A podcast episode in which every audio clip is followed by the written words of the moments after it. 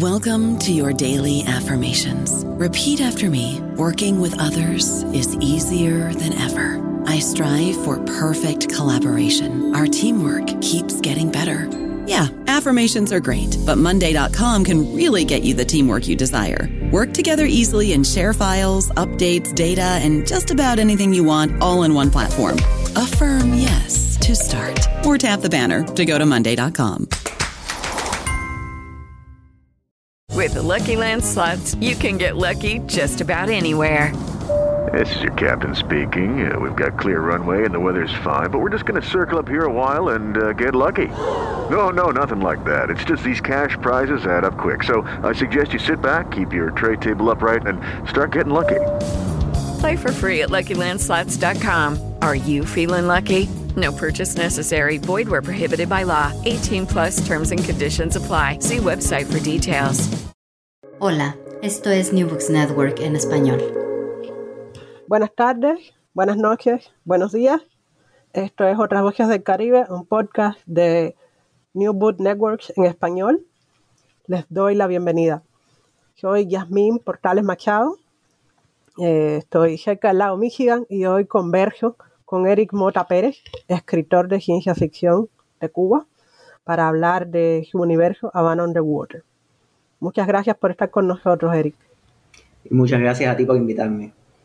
Ok, no voy a negar que esto es un, un gusto tremendo. Eh, sigo tu obra desde hace años uh, y ahora te voy a tener en récord para poder acusarte de cualquier cosa. Espero que bonita en el futuro. Empecemos por el principio. Uh, las fichas básicas sobre ti dicen más o menos variaciones de Eric Mota Pérez, nacido en La Habana en 1975, licenciado en física por la Universidad de La Habana, astrónomo aficionado, eh, escritor de ciencia ficción, editor, promotor, padre devoto. Esto es como el esqueleto, pero ¿nos puedes decir tú quién es Eric Mota? Bueno, eh, es difícil que uno, sea, definirse uno mismo, ¿no? Pero si tuviera que hacerlo, creo que en el fondo yo nunca he dejado de ser un científico, o al menos un estudiante de ciencia que se dedicó a contar historias o a hacer arte. El, lo que yo lo que yo siempre veo, ¿no? la manera en la que yo me aproximo a la ciencia ficción es, es una manera completamente científica. Yo, antes de, antes de escribir cualquier cosa, eh, hago ecuaciones, reviso, reviso textos científicos. En cierta manera yo me aproximo al arte de una manera científica, aunque no exactamente como lo haría un científico. O sea, no, es, no estamos buscando la verdad eh, verídica, verificable mediante la investigación, sino que eh, estoy haciendo arte, estoy contando una historia. Soy más un artista, un intelectual que un científico, pero mi método es eh, lo más científico posible. Así que podría definirme como un estudiante de física que nunca se llegó a graduar de ciencias, sino que empezó a escribir. Creo que esa sería la, la definición más acorde a lo, que, a lo que soy yo. Vale, no, estaba acordándome de esa línea de uh, la bala conserva su energía inercial. Ese es el tipo de línea que nunca veremos en un libro tuyo. No, nunca la verás en un libro mío. No, para nada. Yo soy ex extremadamente riguroso con esas cosas. Incluso como lector, cuando, cuando veo las cosas como lector o como televidente, cuando veo cualquier cosa de ciencia ficción, cuando hay algo que rompe con la física, algo se me rompe en mi interior y digo, no puedo, no puedo seguir. De hecho, tengo una teoría muy particular para poder ver la saga de Rápido y Furioso. Yo considero que eso no, no sucede en, en no, no, solo en nuestro planeta, sino en nuestro universo. Ya, yeah. entonces Rápido y Furioso es ciencia ficción de baja intensidad. Sí, de cierta forma es, es ciencia ficción que se desarrolla en otro universo, en un universo donde las interacciones son diferentes y las leyes de Newton son distintas.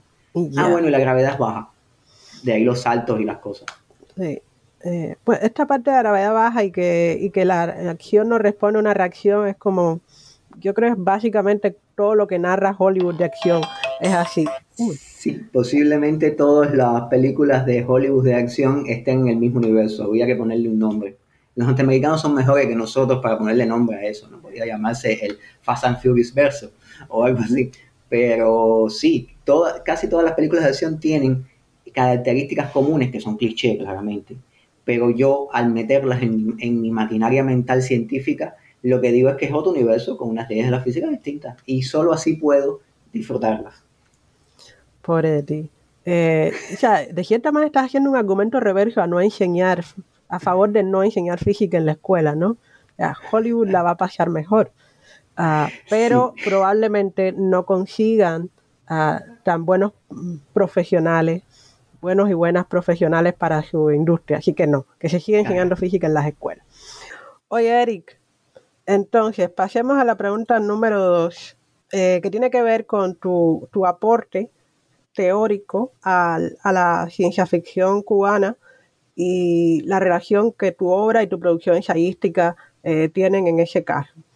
Tú dijiste en un artículo del 2011 que había varios aspectos que convergen en el ciberpunk, como la distopía, el posapocalipsis, la extrapolación de los miedos sociales y el esfuerzo estilístico en general para construir una prosa muy cercana al realismo. Y de cierta manera, quienes habíamos estado haciendo tu obra hasta ese momento, podíamos como ver un espejo, eh, no, un espejo no, un ejemplo claro de estos elementos en los relatos de Van Underwater y más tarde eh, en la novela, eh, a través del, hecho de esta geografía nacional destruida, de, que es como la, gran pesadilla recurrente ¿no? de, la, de la identidad nacional y de la reinversión de las relaciones geopolíticas en el planeta Tierra. Entonces, pero en tus palabras, ¿qué es el neociberpunk? Primero y segundo, ¿qué fue primero? ¿La historia o la idea o tu idea de, escribir ciberpunk cubano? Ok, voy, vamos a ver la primera parte, que es el neociberpunk cubano, o aquello que yo llamé neociberpunk cubano. Hay que ver eh, eh, cómo trasciende eso, ¿no? Pero lo que sucede es, bueno, fundamentalmente, este movimiento, llamémosle movimiento, aunque no me gusta mucho la palabra, pero este, este, este movimiento surge cuando nosotros descubrimos tardíamente el cyberpunk. Es decir, el cyberpunk data del 84. Es decir, que todos los años 80, prácticamente todo el mundo, menos los países socialistas, estaba consumiendo eh, el, cyberpunk, no solamente eh, en, libros, sino también en películas. hubo un gran movimiento cinematográfico eh, dentro del cyberpunk. Entonces, Cuba vio algunos ecos de aquello, pero realmente el cyberpunk no se empieza a leer masivamente, no se empieza a leer por los escritores que comienzan a escribir ya hasta finales de los 90. Entonces, recordemos, triste pero cierto, en los años 90 en Cuba fueron un periodo de retroceso en, todo, en casi prácticamente todos los sentidos. Fue el, el periodo especial, fue eh, eh, no solamente fue un, una, eh, no fue solamente sumergirnos en una crisis económica y en la pobreza y en la miseria, sino también fue una crisis ideológica.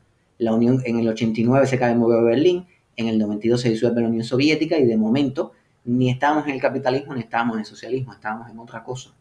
Y entonces leer Cyberpunk en los 90 en Cuba no es lo mismo que leer Cyberpunk en, no sé, en París o en Nueva York. Era diferente. Y entonces, además, un Cyberpunk que llega tardío, llega eh, completamente fuera del lugar. Y entonces, no solamente eh, eh, llega Gibson con su neuromante, llegan también otras influencias, llega, aparece Ghost in the Shell, que es un producto de los 90 de animación, que le dio la vuelta a todo el mundo, pero nosotros veíamos ese Ghost in the Shell, incluso cuando los que tuvimos la oportunidad después de ver, de descargar en internet los cómics de Appleset, yo, vería, yo, yo veía el, el bad side de Appleset y me imaginaba sectores de mi ciudad, de que al mismo tiempo eran el Night City de Gibson. Y entonces toda esa conjunción de, de, fenómenos, de, de, fenómenos puramente sociales, asociados a la estética del cyberpunk hacen que surja de manera natural, de manera espontánea, un cyberpunk diferente, un cyberpunk orientado políticamente. Eh, recordemos, el cyberpunk es una historia semi-realista es una aproximación semi-realista de la ciencia ficción y son historias asociadas a la decadencia, sobre todo a la decadencia social. Y eso en el tercer mundo crece bien. Ahora, generalmente en América Latina y en el Caribe, la decadencia sucede por sufrir el capitalismo o por sufrir la colonización. En Cuba es distinto. En el Cuba eh, eh, sucede por sufrir el capitalismo, por sufrir políticas de, mercado agresivas y, y, prácticamente sin control, y también por sufrir el socialismo o la resaca del socialismo o lo que quedó del socialismo. Y entonces eso hace un cyberpunk con I latina, como yo le llamé, un cyberpunk diferente o un nuevo cyberpunk. A eso hay que adicionarle que estamos en el Caribe, que es distinto, que, que la religión no queda fuera, que no tenemos el pragmatismo norteamericano de estos son robots, estos son inteligencia artificial y hay personas que creen en Dios y los pobrecitos están ahí en su, en su imagen. No, en Cuba las personas le ponen un trapo rojo a los carros para que no se les rompa, porque no hay piezas de repuesto. Eso es el espíritu de Cyberpunk cubano. Eso no solo funciona en Cuba, funciona en el resto del mundo, pero el movimiento, digamos que nace en Cuba, eh, eh, en, Cuba estoy yo y en Cuba es que lo, empecé a ver. Después vi eh, ecos al respecto, pero, pero la parte mágico-religiosa, la parte devota de la religión y cómo la religión contamina la realidad y la vida diaria, eso es único de esta tierra, eso no existe en la literatura de ciencia ficción norteamericana y por eso es que yo considero que, que podemos hablar de un neo-cyberpunk caribeño, al menos. Posiblemente sea un neo-cyberpunk eh, americano. Estamos hablando de que América Latina tiene una idiosincrasia diferente y sufre de manera distinta los, problemas de la modernidad y responde a eso. Y, creo que eso responde a la primera parte de tu pregunta, ¿no? Entonces, la segunda, ¿qué fue primero? Eh, ¿Podrías repetirme la segunda parte de la pregunta, Yasmin? ¿Qué fue primero? Eh, ¿La anécdota, el argumento de Van Underwater o la idea de Eric de yo quiero convertir el cyberpunk en algo nacional? ¿Cómo lo voy a hacer?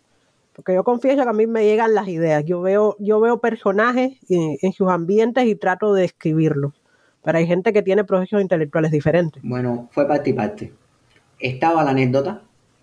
Estaba. Eh, confieso que muchos de los personajes son personajes reales, es decir, inspirados en personas que conocí. Que conocí cuando mi servicio militar, que conocí eh, cuando estaba estudiando en el pre-militar, eh, cuando estaba haciendo las pruebas de ingreso para la universidad conocí muchas personas pintorescas que estaban eh, sobreviviendo, que estaban en la lucha, que estaban eh, con una sonrisa en medio de la adversidad. Y entonces yo quería escribir una historia con, esa, con ese espíritu. Y al mismo tiempo, o sea que podría decirse que fue la anécdota primero, pero también cuando yo me leo Conde Cero de Gibson, al yo leerme Conde Cero, yo me di cuenta que, que había un potencial enorme. En Conde Cero aparecen los, los, ola, los olas, oas eh, del vudú haitiano, que al final son inteligencias artificiales disfrazadas de olas. Eso no me gustaba, pero yo decía, mi país tiene, para empezar, una complejidad cultural enorme. Si yo hago esto con, con, con los orichas, sería mucho más, eh, tendría mucho más, sería mucho más complejo. Y además mi país es distinto, eh, es diferente, eh, es extraordinariamente diverso y entonces hay que hacer un cyberpunk distinto. Había esa necesidad, yo leía el cyberpunk que encontraba, incluso no solamente Gibson y los clásicos, ya, ya en esa época estaba Neil Stephenson, estaba, otros autores de lo que ellos se hicieron llamar el neo-cyberpunk, que no me llenaban, que, a mí como lector caribeño me parecía que no era suficiente, que faltaba algo ahí. Y entonces, bueno, cuando falta algo, no lo busques más, hazlo, hazlo tú mismo, ¿no? Entonces, creo que fueron las dos cosas. Creo que fue, esa anécdota podía haber terminado en otro tipo de historia, pero la necesidad de hacer eh, mi versión, la versión cubana, la versión, coger ese cyberpunk, echarlo a perder y convertirlo en cyberpunk. Eso, esa necesidad mezclada con la historia que ya existía y mezclada con todos los sentimientos encontrados que yo tenía en esa época. Sentimientos de corte político, de corte ideológico, de corte religioso, eh, de, muchos tipos, ¿no? Entonces, en cierta forma, Man on the Water me ayudó a canalizar muchas emociones, a suavizar muchos odios, a, a ver la realidad de una manera más asombrosamente esperanzadora. Wow, ok, eso no lo esperaba. Ah, volveremos sobre el asunto de tu relación con la religión. Ajá. Seamos honestos, de nuestra relación con la religión y cómo se proyecta en Havana Underwater uh, más adelante. Ahora quiero ir en otra dirección. Oye, Eric, mira, eh, yo, bueno, tú sabes que ahora me dedico a, estoy en, la Universidad Northwestern con, con nuestra común colega Emily Maguire. Eh, un saludo para Emily desde acá. Eh, y bueno, acabo de pasar mis, eh, uno de los rituales del estudiante de doctorado, que es el examen de el examen de categoría, se diría en español, creo. Allí tropecé en ese proceso de lecturas diversas, tropecé con dos textos que eh, cada uno en su momento me hizo pensar en ti. Eh, en 2005, Frederick Jameson publicó una cosa que se llama Arqueologías del Futuro, el deseo llamado Utopía y otras cosas de ciencia ficción. Estoy haciendo una traducción en tiempo real, en realidad el libro se publicó en inglés. Es una colección de ensayos de distintos momentos, uno de ellos, por supuesto, es un ensayo sobre Úrsula Legan, porque Frederick, Eric y yo somos fan de, de Úrsula. Ah, Muñoz, eh, no, Jenson en ese momento habla de las personas que escriben utopía como personas anormales dentro de la sociedad capitalista, ¿no? Eh, similares de cierta manera a los inventores de la modernidad. Y yo uh. me quedé pensando en ese momento, bueno, todos los escritores son de alguna manera inventores y utópicos. Lo interesante es que José Esteban Muñoz en Cruising Utopia, el cuándo y el dónde del futuro queer, que es un texto de, 2010, de 2009 que yo eh, encontré mucho después, cita a Jameson y reinterpreta la idea del utópico o de la persona que crea utopías como un anormal y lo reinserta dentro de la lógica queer, en el sentido del queer como subversión de la realidad, es reinvención, búsqueda de la justicia y de la posibilidad de, felicidad, ¿no? Y dice que, eh, que quien crea utopías intenta participar en una hermenéutica que desea describir un futuro colectivo, una noción de futuridad que funciona al mismo tiempo como crítica histórica materialista, pues pone en cuestionamiento la lógica epistemológica de la realidad y, todo lo que caracteriza supuestamente a la realidad. Yo creo que esto es especialmente cierto para quienes escriben ciencia ficción.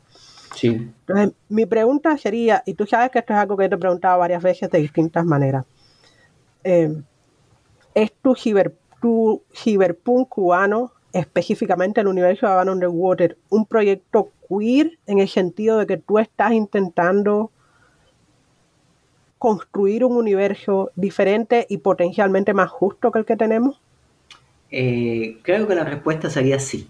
Creo que sí. Eh, vamos a desarrollarla. Pues, no, no, eh, no, es algo que, que, me haya sentado a pensar, ¿no? Yo simplemente escribí y, soñé. Soñé primero y después escribí. O, o soñaba mientras escribía, eso nunca queda claro. Pero creo que sí. A ver, Havana Underwater, sobre todo, y, todo eh, el proyecto de este ciberpunk cubano o ciberpunk caribeño o neociberpunk caribeño, en cierta forma es una, eh, es una manera de querer dinamitar la realidad. Al final, todo escritor cambia un poco la realidad. Los escritores de ciencia ficción tienen más licencia todavía para cambiar la realidad, siguiendo ciertas normas que son las de la ciencia, que generalmente nadie tiene Nadie, salvo los guionistas de Rápido y Furioso, tiene un problema con la ciencia. Generalmente la gravedad cae hacia abajo y punto. Pero En el caso mío en particular, yo tenía muchos problemas con la realidad. No solamente el hecho de crear una sociedad radicalmente distinta. Y no estamos hablando de buscar una utopía en términos de escribir una utopía o redactar una utopía. De hecho, estaba haciendo todo lo contrario. Estaba redactando una distopía, una distopía. Estaba haciendo una sociedad tres veces más violenta de la sociedad en la que yo vivía. Pero, en pero ahí hay un reclamo de querer cambiar las cosas, de querer mostrar, exagerar y mostrar lo terrible para que la realidad de cierta manera nunca llegue ahí. Es exorcizar un demonio. Pero lo, interesante es que Aún Underwater no solamente es un cyberpunk, no solamente es una distopía, también es una ucronía.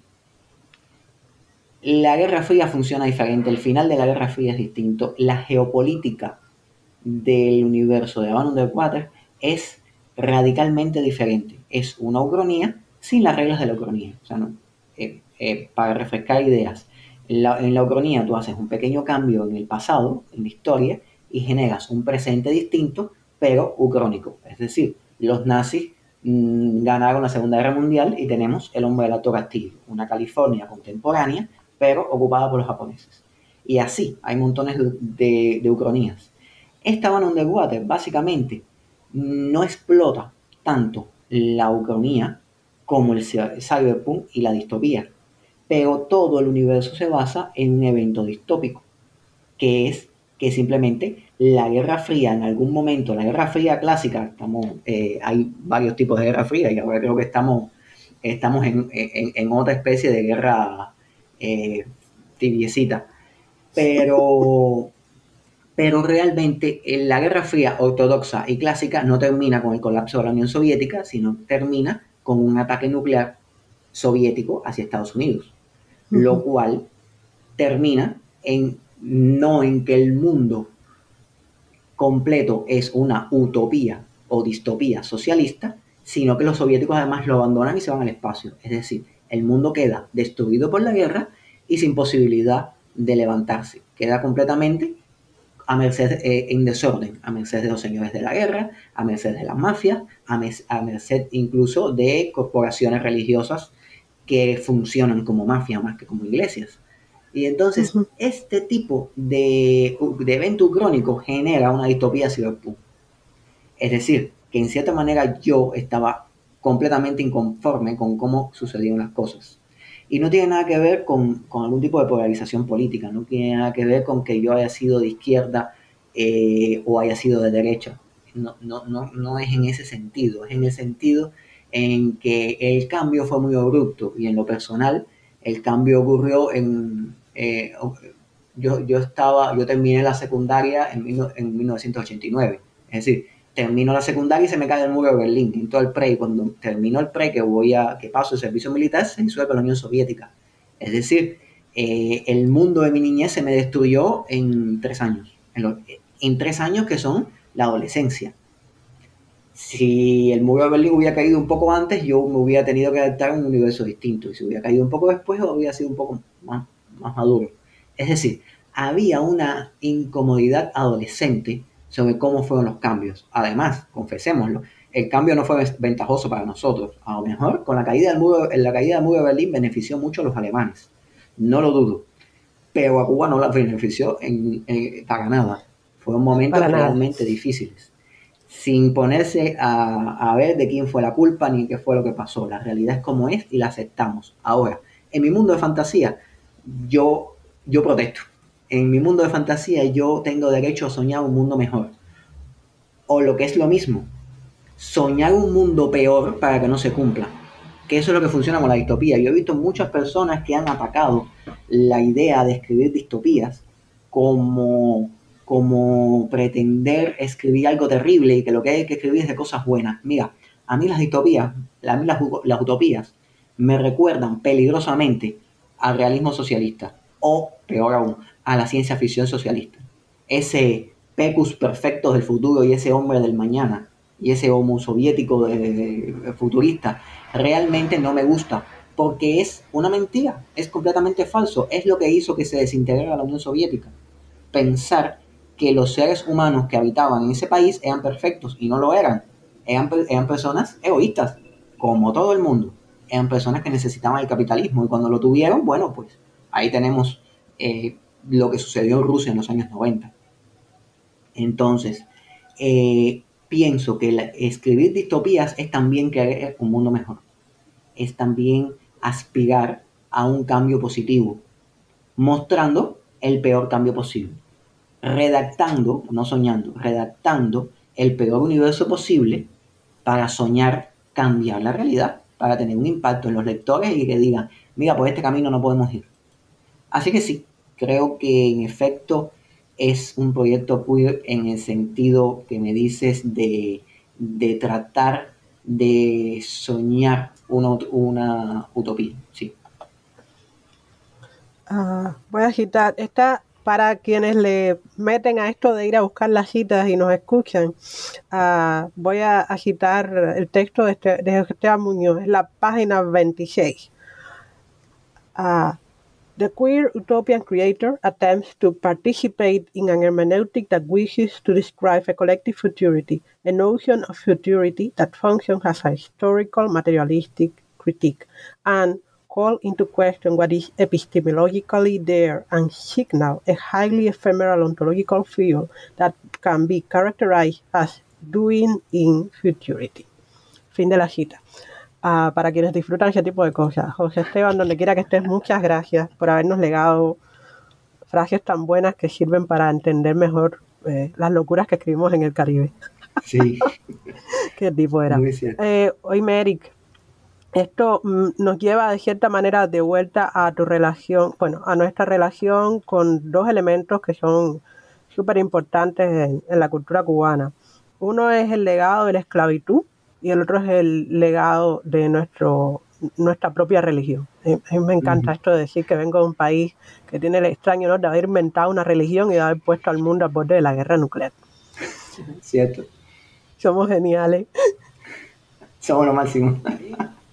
Oye, Eric, eh, hay una cosa que va y viene eh, en tus textos, que Rachel Price nota en su libro Planet Cuba, Art, Culture and the Future of the Island de Berge Book 2015, que admito que yo no había reparado en ello hasta que leí el comentario de Rachel sobre el universo de Van Underwater. Probablemente es un punto ciego porque yo soy parte de la cultura de, que tú describes de una manera extrañada en, en, tu, en ese texto, ¿no?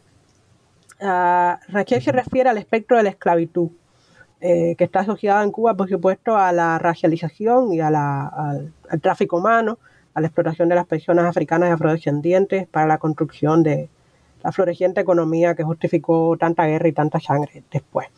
Eh, en el caso específico de Abandon the Water, uh, la esclavitud toma una nueva forma porque la, los orichas, que son inteligencias artificiales que viven en la red poseen personas eh, para poder caminar por las calles del universo material. Entonces, mi pregunta en ese sentido, ¿era inevitable que tú hablaras de, la, del legado de la esclavitud y del racismo en tu texto? ¿O crees que podrías haberlo evitado y lo hiciste porque, porque eso te importa? Bueno, eh, pienso que es inevitable el tema de la esclavitud, por, muchos aspectos, ¿no? Más allá de que yo hubiera querido de todas maneras hacer un poco de énfasis en el asunto, pero es inevitable, porque cuando, cuando se analiza no solo la sociedad cubana, cuando se analiza toda la sociedad caribeña, e incluso cuando te vas en el Caribe más allá del Caribe hispano, cuando vas, cuando analizas el Caribe francófono y el Caribe eh, anglófono, te das cuenta que hay un denominador común en todo, que es la explotación. Todo el Caribe tuvo el mismo tipo de explotación, sin importar la metrópoli. Lo que variaban eran simplemente las políticas en determinadas cosas, ¿no? O sea, eh, pero la explotación fue la misma. Y la explotación continuada llega un momento en que hace un tipo de relación con el poder. Es decir, el poder se relaciona con los de abajo siempre de la misma manera. Y el de abajo tiene una resistencia y una tolerancia hacia el poder que siempre es más o menos la misma. Entonces, ¿qué sucede? Que el legado, el más terrible legado que tiene la esclavitud es que nunca que no desaparece con la abolición de ella. Es decir, tu abuelo, eh, tú eliminas, tú eliminas la esclavitud y, y, y la esclavitud sigue estando ahí. Las relaciones amo-esclavo siguen estando presentes. Y entonces podemos hablar de un periodo de esclavitud real, es decir, un, tipo de esclavitud institucional, pero después que se terminó el periodo de la esclavitud institucional, siguió habiendo una esclavitud. Podemos analizar prácticamente eh, muchas relaciones de, trabajo que existían en el periodo capitalista de la República Cubana o, en Puerto Rico también puede haber ocurrido, eh, o sea, conozco casos en los que pasó, en los cuales los trabajadores, los, trabajadores cañeros les pagaban, pero les pagaban con una, con una moneda que no era una moneda real, que solo podían comprar en la tienda del central. O sea que existe un tipo de esclavitud y podemos hacerlo extensivo hasta nuestros días. Hay una relación de esclavitud constantemente. Desde, desde la manera en la que un jefe se dirige a un subordinado, y el subordinado sabe que el que está en poder del jefe perder su trabajo. Ya ahí hay una relación amo-esclavo.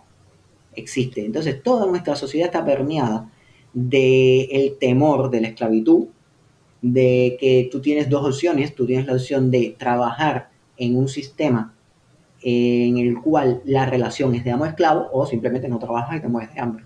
Por lo tanto, en cierta forma estás metido en un sistema de esclavitud obligatoria porque estás obligado por razones mucho más fuertes. Entonces, el fantasma de la esclavitud, que al final no es que el sistema esté mal, no es que el sistema capitalista promueva la esclavitud moderna o el sistema socialista la promueva. No, no, no, no, tiene que ver con la gente. Tiene que ver que cuando una persona está en una posición de poder, es el amo. Y cuando una persona está en una posición de mando, es el mayoral. Y cuando una persona está en posición de trabajar, es un esclavo. Y, y así se comportan inconscientemente, porque la esclavitud sigue ahí, es un legado terrible que posee la, eh, la dominación. Y entonces aflora por sí solo, cuando eh, la única manera, el, cada quien se resiste en su propio campo de batalla, y mi campo de batalla es la escritura. Yo solo puedo escribir sobre eso. Había una intención de hablar eh, al respecto, incluso pienso que en otra, que trataré el tema de la esclavitud de manera más intensa eh, en otras obras mías. Aquí simplemente eh, no fue tan consciente. En cierta forma afloró, flotó, porque existe. Es un, es un problema real, es un problema que tenemos y, tiene que ver con las relaciones humanas. No es un problema de institución, eh, de que determinada institución o determinado sistema social o determinado sistema político promueva o no la esclavitud. Ah, hay sistemas que lo facilitan más pero al final es un problema de relaciones humanas y es un problema que tenemos que cambiar en nuestra mente. Y bueno, qué mejor manera de cambiar la mente que con el material que entra directo al espíritu, que es la literatura. Pienso que es eh, eh, el arma correcta, por decirlo así. Ajá, así que confiesas, quieres cambiar el mundo con la literatura. Eh, lo haré de todas maneras, o sea, el mundo cambiará por la literatura de una forma o de otra. Tal vez no directamente con la literatura, tal vez haya que hacer la versión en película o la versión en videojuego o la versión en anime. Pero sí, pienso que la literatura eh, es una herramienta al menos de, cambio positivo. Yo también lo creo. Ah, y me alegra que estemos aquí hablando de eso, de cómo la literatura cambia nuestros mundos y puede cambiar el mundo de otras personas también. I don't know about you, but I'm very busy and I don't have a lot of time to cook. That's why I subscribe to Factor. Eating better is easy with Factor's delicious, ready to eat meals. Every fresh, never frozen meal is chef crafted, dietitian approved, and ready to go in just two minutes. You'll have over 35 different options to choose from every week, including Calorie Smart, Protein Plus, and Keto. These are two minute meals. Factor meals are ready to eat and heat, so there's no prepping, cooking, or cleanup needed. They're flexible for your schedule Get as much or as little as you need by choosing your meals every week. Factor is the perfect solution if you're looking for fast, premium options with no cooking required. Sign up and save. We've done the math, and this is important. Factor is less expensive than takeout, and every meal is dietitian approved to be nutritious and delicious. Head to factormeals.com slash NBN50 and use code NBN50 to get 50% off. That's code NBN50 at factormeals.com slash NBN50 to get 50% off. Eric, uh, esta es casi la última pregunta que te voy a hacer en esta charla.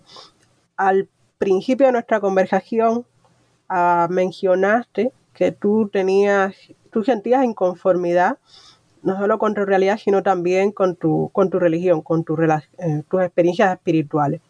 Es llamativo que en Abandon the Water no solo casi todos los personajes tienen algún tipo o parecen tener algún tipo de creencia religiosa, sino que eh, las divinidades eh, del panteón eh, cubano han cobrado vida como inteligencias artificiales producto de la evolución. No que la evolución de entidades autoconscientes racionales dentro de la Internet sea una cosa extremadamente novedosa, pero sin duda el giro que tú le das es, inesperado, sobre todo era inesperado en 2010. Y también es inesperada la resistencia dentro de la fe que manifiestan muchos de sus personajes. ¿Puedes hablarme un poco de eso, acerca de la extraña relación de creencia crítica que tienen tus personajes? Bueno, eh, bueno hablarte de este tipo de, relación extraña con la fe, te tendría que hablar un poco de, mi camino con la religiosidad. Yo fui una persona educada, bueno, educada en el sistema de educación eh, cubano de los años 80, que es un, sistema de educación que no solamente era, era ateo, excluía a Dios, sino que además era marxista-leninista cuando, cuando vemos, cuando analizamos el, el, marxismo-leninismo, el marxismo-leninismo no es simplemente un sistema pragmático que, que, que, quita a Dios de la ecuación, no, no, no, no. Eh, funciona también como si fuera un tipo de religión, o tiene un tipo de religiosidad, tiene una religiosidad política, los padres del marxismo son eh, en cierta forma figuradas eh, como deidades, y la ciencia, el marxismo-leninismo, por lo menos el del modelo soviético, la ciencia era, era Dios, funcionaba como Dios. Ser un científico era como ser un sacerdote de una religión, de la, de la verdadera y única fe. Entonces, este tipo de, educación, que, que, me niego a considerarla 100% atea, eh, contrastaba un poco con lo que yo veía en casa. Yo provengo de una familia católica, al menos eh, etiquetada como católica. Con los años, cuando, cuando ingresé en, el catolicismo, me di cuenta que mi familia no era exactamente católica. Era una, familia que aceptaba la religión católica, pero yo, yo provengo de una familia eh, de Oriente, del Oriente de Cuba, de, de, Manzanillo. Mi abuela y mi abuelo eran de Manzanillo, eran eh, personas eh, con un pensamiento profundamente espiritista. Mi abuela era una especie, bueno, la abuela de mi abuela era india, india taína, y, rezaba el sol en las mañanas, me contaba mi abuela. Mi abuela misma veía los espíritus, tenía premoniciones, sentía eh, cosas, e incluso podía ocurrir que de madrugada ella se despertara dando gritos y diciendo soñé con fulanito, fulanito se murió. Un pariente lejano que podía estar en los Estados Unidos, podía estar en Oriente, y tres días después llegaba el telegrama con la notificación de su muerte. Y su muerte fue el día que mi abuela eh, lo vio. Eh, mi abuelo era, místico, era una persona con una sabiduría espiritual enorme. Y entonces, este, para mí, eh, yo, a mí me dejaban jugar con, los cocuyos, que eran las almas de los ancestros. Después me entero que es una tradición taína, aquello. Y entonces, esta, esta, esta extraña manera de criarme, cuando el sistema colapsa en el 92, cuando el sistema marxista-leninista colapsa, muchas personas se reencontraron con Dios a su manera. Y para mí fue como que un proceso un poco más natural, porque ya yo tenía una extraña religiosidad ahí. una conciencia de la espiritualidad, pero al mismo tiempo me quedaba claro que esta espiritualidad era, eh, tenía unas reglas y unas reglas casi científicas, lo, empecé a ver de una manera bastante científica. Y entonces pude apreciar ¿no? que la sociedad cubana es una sociedad muy diversa en términos de fe y también muy tolerante, asombrosamente tolerante.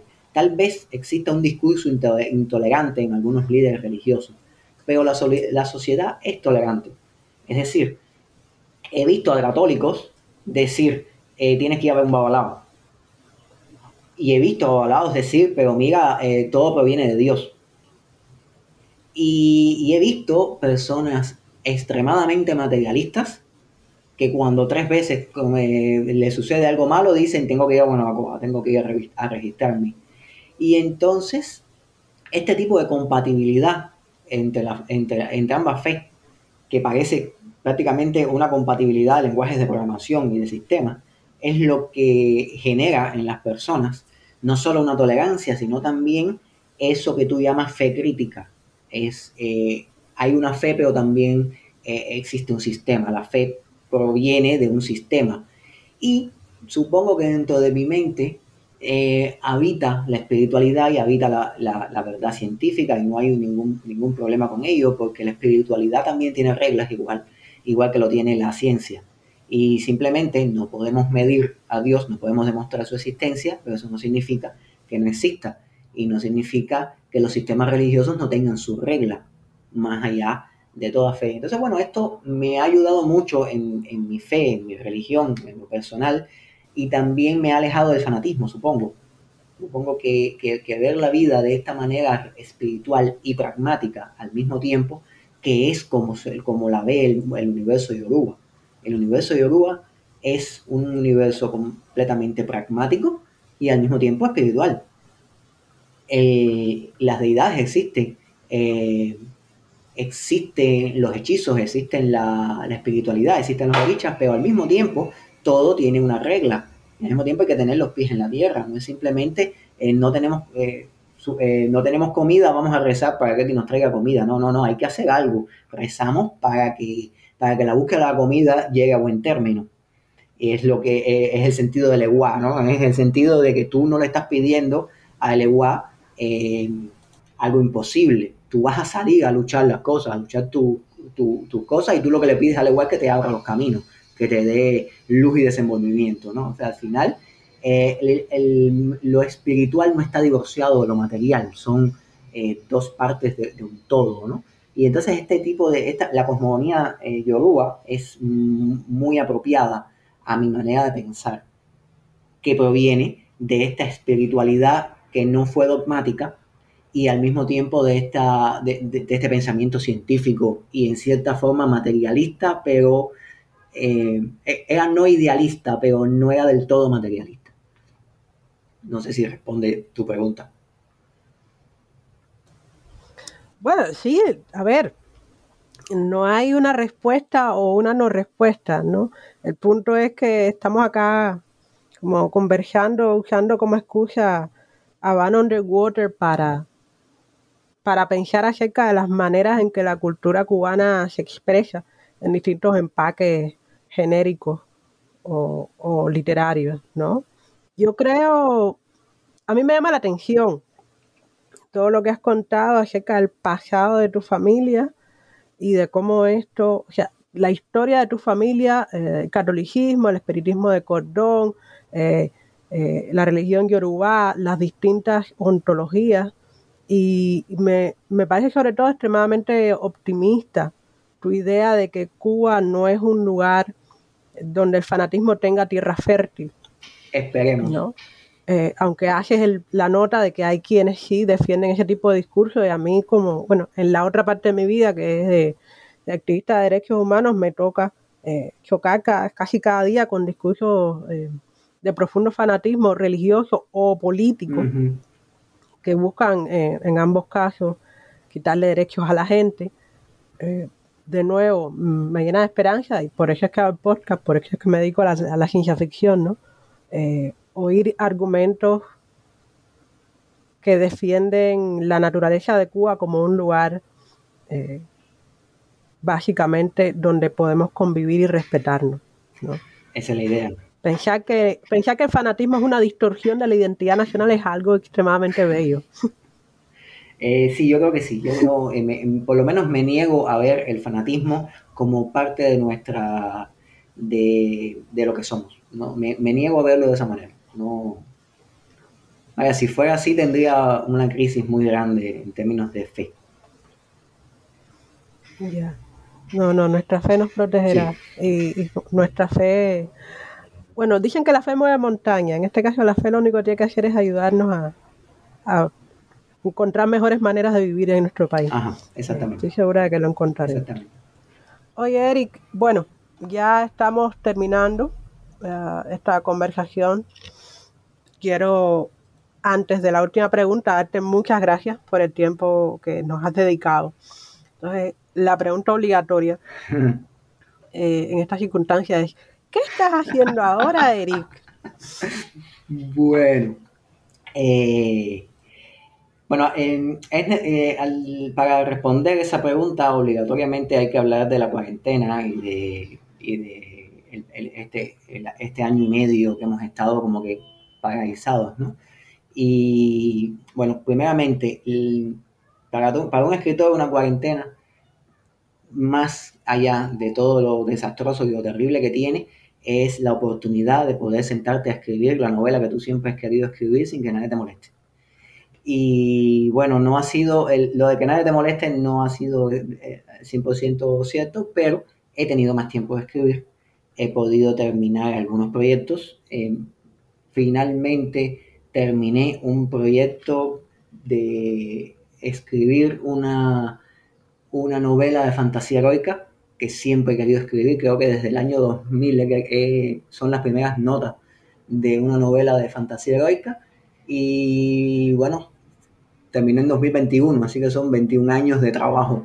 Mm, eh, no ininterrumpido, de trabajo eh, de, a poco, de investigación sobre todo. Yo quería, siempre he querido hacer una, una novela de fantasía heroica y siempre he querido hacer una novela de fantasía heroica si, es, sin caballeros europeos, sin eurocentrismo alguno. Y entonces he logrado finalmente una, novela eh, en la cual he logrado recrear una estética de fantasía heroica, una estética africana y una estética taína al mismo tiempo.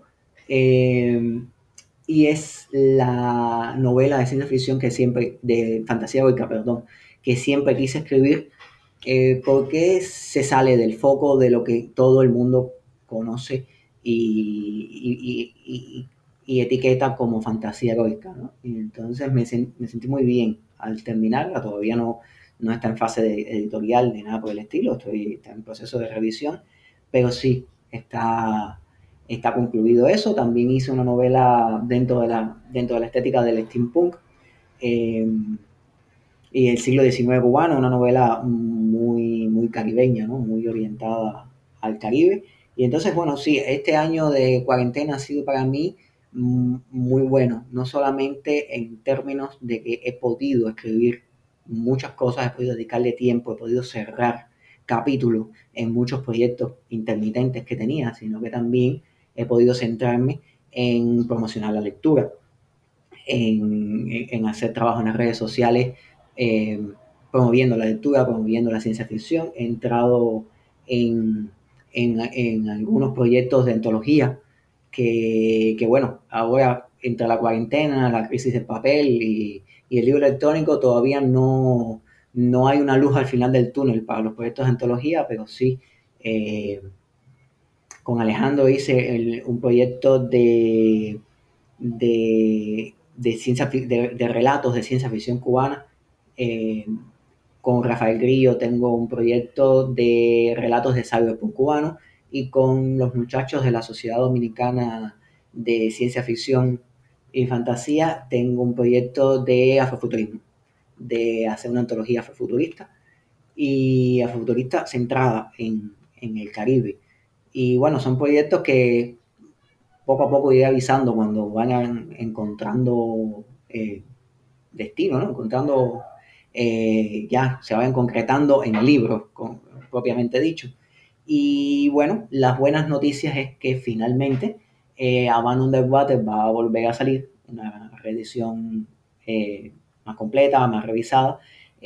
Bueno, va a salir por dos, por dos editoriales distintas. ¿no? por Indómita Luz, una editorial argentina, saldrá Abandon the Water. La primera parte es una versión revisada y con más capítulos, como, como que la novela que salió por Atom Press de 2010 fue la novela tal y como salió de mi mente. Y esta es como que la novela después de correcciones hechas cinco años después, con calma, eh, cerrando algunos puntos. Y será como que Abandon the Water la edición definitiva. Y por Hypermedia saldrá también Abandon the Water, pero esta vez no solo Abandon the Water, la Abandon the Water clásica, que ahora se llama Abandon the Water desconectado, primera parte, porque terminé la trilogía de Abandon the Water, es decir, la que todo el mundo conoce como... Pausa, pausa. Eric terminó la trilogía. ¡Sí! Sí, terminé la trilogía. Dos segundos. ¡Ah! Me desmayo, estoy en un concierto de los Beatles. ¡Sí! Pausa. Ahora, Eric, hablando. la trilogía, la que conocemos ahora como Abandon the Water, es desconectado. Es Abandon the Water, primera parte, desconectado. Después, la su segunda parte sería Los propios rusos. Y la tercera parte, Un dólar para la Virgen. Y eso sería la trilogía de Abandon the Water, que saldrá próximamente por Hipermedia. Eh, próximamente, no tengo una fecha todavía. Recordemos que con esta, eh, el mundo editorial está cambiando todavía con el asunto de la pandemia y no, no tengo una fecha todavía para decirte eh, tal día hacemos el lanzamiento y va adelante van de water. No, todavía no, no puedo decir eso. Depende de cosas por encima de mí, ¿no? de, cosas que tienen que ver con el mercado editorial, etcétera. Pero sí, próximamente, coming soon, las tres tomos de Abandon the Water, eh, finalmente, finalmente. No me detendré ahí, eh, seguiré avanzando por la cultura de mi país, o sea, el universo de Abandon Water no se va a detener. Haré Santa Clara autónoma, o sea, pretendo hacer tres novelas con la trilogía de la Iglesia de la Guerrilla en Santa Clara Autónoma eh, y, tres en Santiago, en Santiago Autónomo, dentro del mismo universo de Abandon Water. Pero todavía estamos en proyecto, todavía no he, no he pasado de las 30, de las 30 cuartillas en ese, en ese proyecto. Y, bueno, también saldrá por República Dominicana, finales de este año, el año que viene, Memorias del Mar de Digac, que es una selección de los, los cuentos que tenía sueltos, que no habían aparecido en ninguna antología y que más me gustaban, los metí todos en un, todos en un volumen. Hay dos, dos cuentos de Abandon the Water eh, el, cuento Memorias de un país zombie, mi cuento de zombies que salió en la antología Terranova, también va a estar aquí. Y, algunos cuentos, y, otros cuentos aislados, ¿no? Que, no tienen, que no tienen que ver con este universo, que finalmente pude meterlo todo en un, en un, en un, solo, un solo volumen. Y, y ya cierro también una etapa de tener cuentos que no estaban publicados, que estaban publicados en antología, que estaban regados por ahí, etc.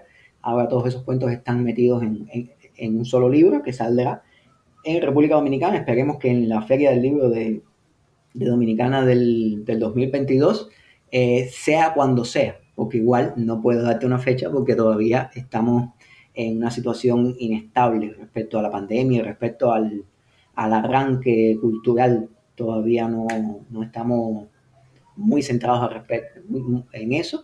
Y eso, esos son los proyectos. Eh, un proyecto audiovisual. Oye, espera, espera, espera. ¿Y Juan Tomás?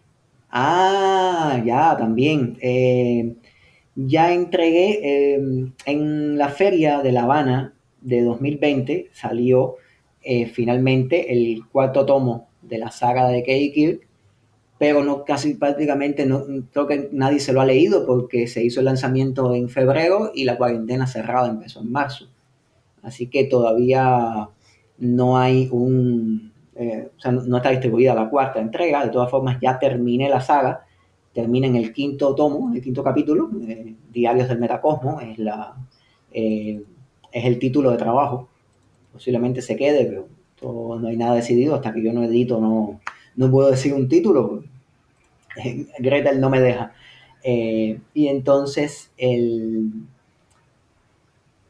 se va a llevar, la editorial Gente Nueva va a llevar a formato ebook la saga de Keikir, así que próximamente, no sé para cuándo, pero sí podrá venderse eh, en internet, tendrá una eh, tendrá una extensión internacional, o sea, no solamente se puedan leer dentro de Cuba, también se puede descargar el ebook fuera de Cuba. Eh, los primeros cuatro eh, tomos, bajo presión, memorias, historias del cosmos salvaje, memorias del cosmos cercano y crónicas del hipercosmos. O sea, los cuatro primeros tomos, primeros tomos saldrán en formato electrónico. Y la, la quinta, el Diarios de Metacosmos, ya está escrita, ya está entregada en la editorial, hay que esperar a editarla. Y también está, eh, hemos pensado eh, Bajo Presión, que es la primera, eh, que obviamente no salió con el sello que salieron las demás, fue premio, premio Edad de Oro de 2007. Era una historia como que como que la historia de Juan Tomás y de Kay Hunter quedaba como que eh, su, momento en la academia era como que muy fugaz por un problema de extensión y de que fue la primera historia.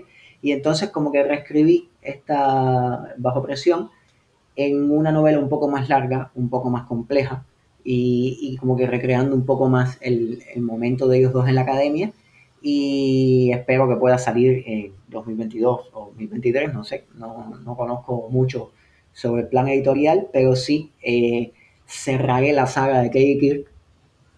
Mm, no sé si para siempre. Eh, me gustaría que fuera para siempre, pero bueno, en Katie Kirk a mí me persiguen como, como Sherlock Holmes perseguía a Conan Doyle, ¿no? Y entonces no sé todavía, no he matado a nadie, ¿eh? y, y entonces le di un cierre es importante darle un cierre a esa saga eh, que me ha acompañado. Ha sido eh, maravilloso escribirla y maravilloso ver el resultado que ha tenido en la gente. Pero bueno, ya va siendo hora de, cerrar esa, historia y comenzar eh, historias nuevas. Y, bueno, ya, eso es lo que estoy, eso es lo que he estado haciendo.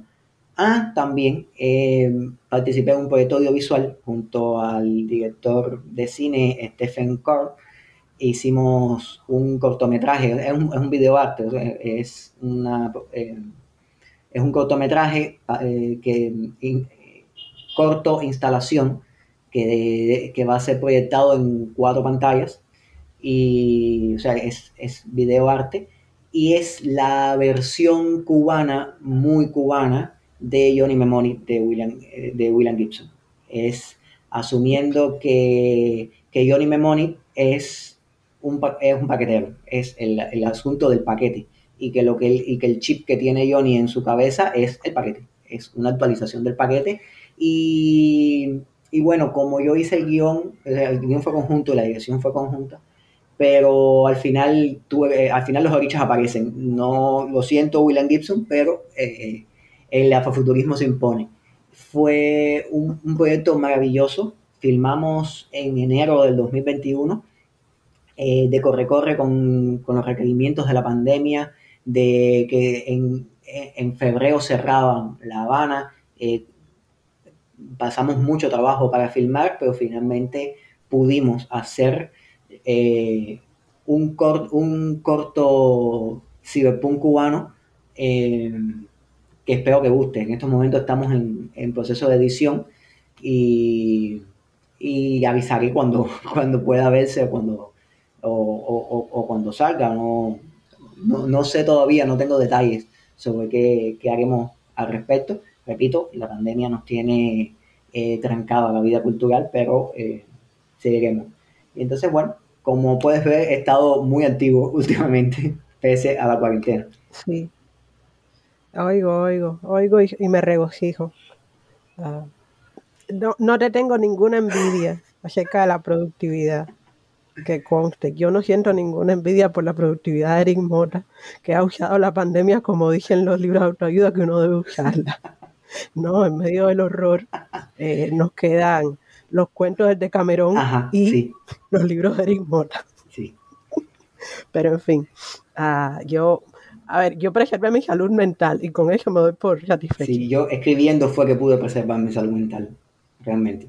A ver, yo, yo, en fin, eh, distintas experiencias, creo que todas ah, respetables y, o sea, es importante, nos hemos desviado un poco del asunto, pero vamos a dejar la nota, ¿no? De, de respeto a la salud mental. Todas las estrategias que quienes nos escuchan hayan usado para sobrevivir el horror de la pandemia y de la cuarentena, mientras no involucraran el daño permanente a otras personas, daño permanente o temporal a otras personas o incluso animales, son más o menos respetables. Todos tenemos nuestras maneras de, de lidiar con el estrés y con la crisis.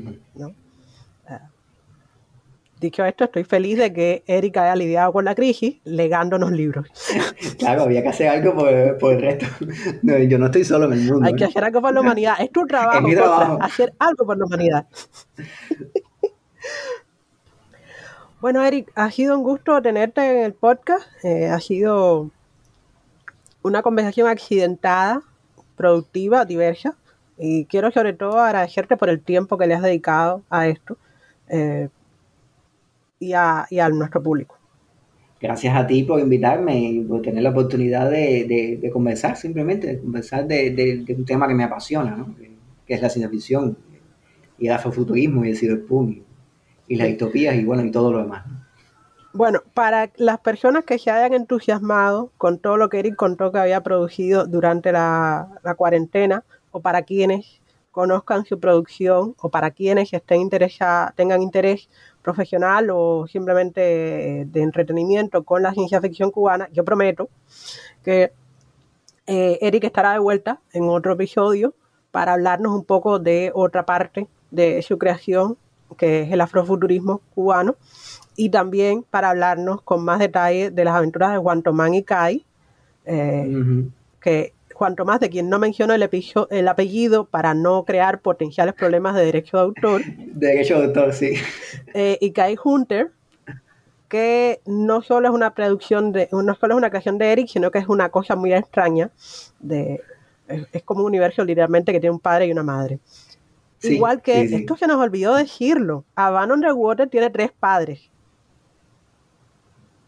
Sí, ¿no? Porque Havana Underwater eh, eh, es una variación de GH, que es un juego de Sí. rol, y Havana Underwater y GH son escenarios en los que han escrito el Josh, Eric y Vladimir, ¿no? y Vladimir, y Vladimir, y Vladimir, no, eso yo siempre, siempre lo diré y claramente, de no ser por Vladimir y por Josh que comenzaron esa idea de e- esa idea loca de hacer un cyberpunk cubano a toda a, eh, eh, cueste lo que cueste porque hace falta hacer un cyberpunk cubano eso fue lo que me inspiró a mí se lo he dicho a ellos varias veces se lo, digo, se lo he dicho a Vladimir pero de todas formas quiero que quede eh, claro que, que de no ser por ellos yo jamás habría podido hacer the Water Abandon the Water eh, está sobre los hombros de esos gigantes que fueron los primeros intentos de cyberpunk cubano.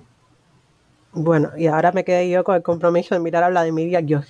Ah, Sí, no, sí. que esto de la honestidad intelectual apesta, chicos. Lo implica uno a cada cosa.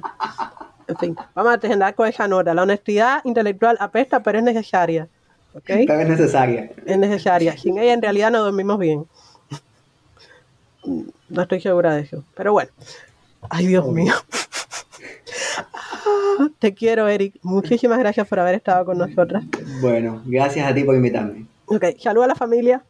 Eh, esto ha sido Otras Voces del Caribe, un podcast de New Books Networks en español, una producción que se realiza desde las orillas del lago Michigan.